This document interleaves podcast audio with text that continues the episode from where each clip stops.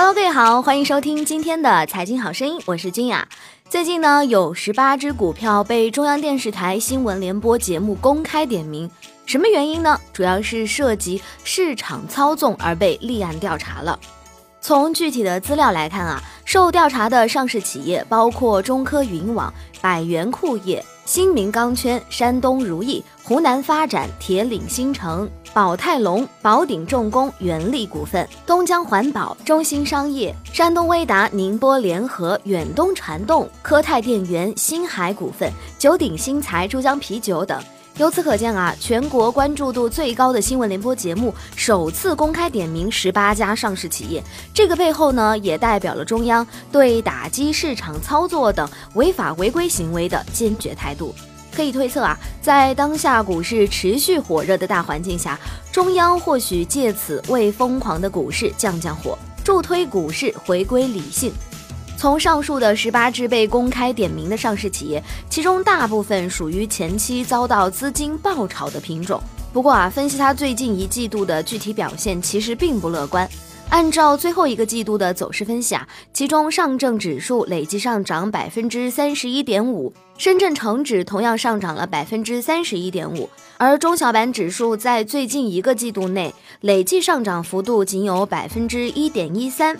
至于创业板啊，期间涨幅也只有百分之三点六三。相比之下呢，在同一时期内，十八只被公开点名的上市企业，只有七只出现了上涨的走势，而其余十一只均出现了不同程度的下跌。其中呢，中科云网下跌百分之四十一，山东如意下跌百分之二十六，元力股份下跌百分之二十四等等。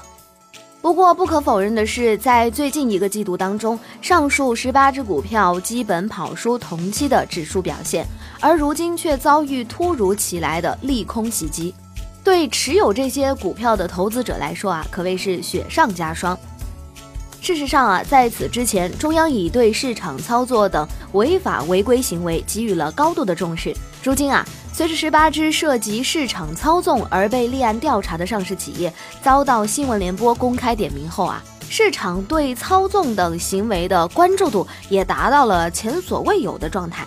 一方面啊，市场操纵等违法违规的行为性质相当恶劣，深刻影响着市场的正常运作；另外一方面呢，市场操纵行为为利益者带来了庞大的利益。却在很大程度上损害投资者的切身利益，严重违反了市场的三公原则。对此呢，严重打击市场操纵等违法违规行为逐渐得到中央的关注，并将以强力的措施加以约束，维护市场正常的运作模式。在这里，我们值得关注的是，在最近几年啊，市场操纵现象屡见不鲜，而且手段变化多样，涉及资金相当庞大。更为普遍的是，部分大资金、大机构和上市企业形成勾结，一方面借助上市企业大肆发布敏感性的利好信息，甚至打着收购或合作的幌子，大规模的宣扬；而在另外一方面啊，大资金、大机构集中资金优势进行炒作，待股价得以暴涨，大资金、大机构捞得一笔可观的利益之后呢，上市企业再发布澄清消息。股价随即直线暴跌，这个时候呢，缺乏信息、资金优势的投资者盲目跟风，最终造成了惨烈的损失。显然呢，在十八只上市企业遭遇立案调查的同时啊，对于本已持有上述股票的投资者而言，这确实是一颗重磅炸弹。对此呢，投资者的利益又将如何受到保护呢？一直以来啊，每当出现上市企业违规被查等突发事件时，受到伤害的还是离不开普通投资者。一来呢，普通投资者存在盲目跟风的心态，总会对接连爆炒且缺乏基本面的股票感兴趣，并大举买入，最终呢，突发性利空来袭，跟风资金全线被套，投资者也忍受了巨大的损失。二来，普通投资者的维权意识欠缺，当他自身的合法权益受到侵害的时候，他们多数不会借助有效渠道来维护自身的利益。最终呢，普通投资者却容易被不法上市企业及部分利益者所利用。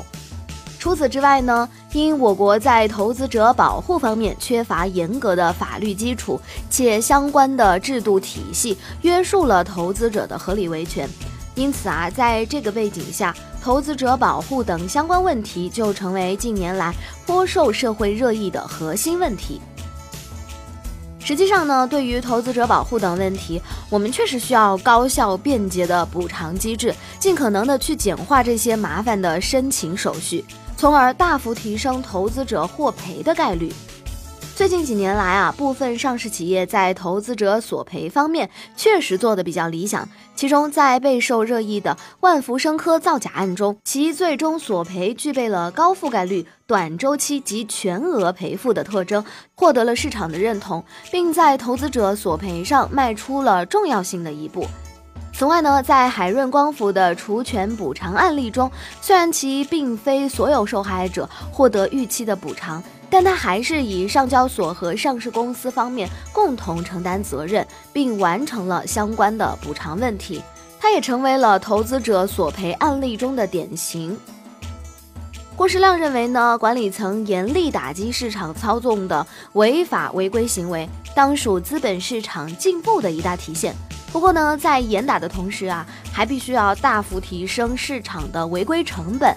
同时要考虑到普通投资者的切身利益，并以高效的姿态完成相关的补偿，否则呢，严打只能起到表面性的效果，而市场的违法违规乱象却无法得到真正的震慑。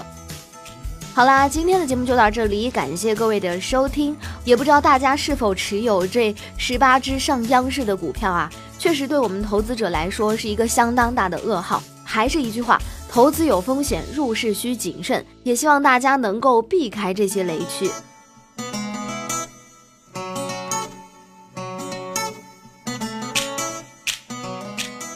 好了，今天的节目就到这里，感谢各位的收听，我是君雅，欢迎大家加入财经好声音的 QQ 群三六幺六六五零五九，进一步和我们交流和互动。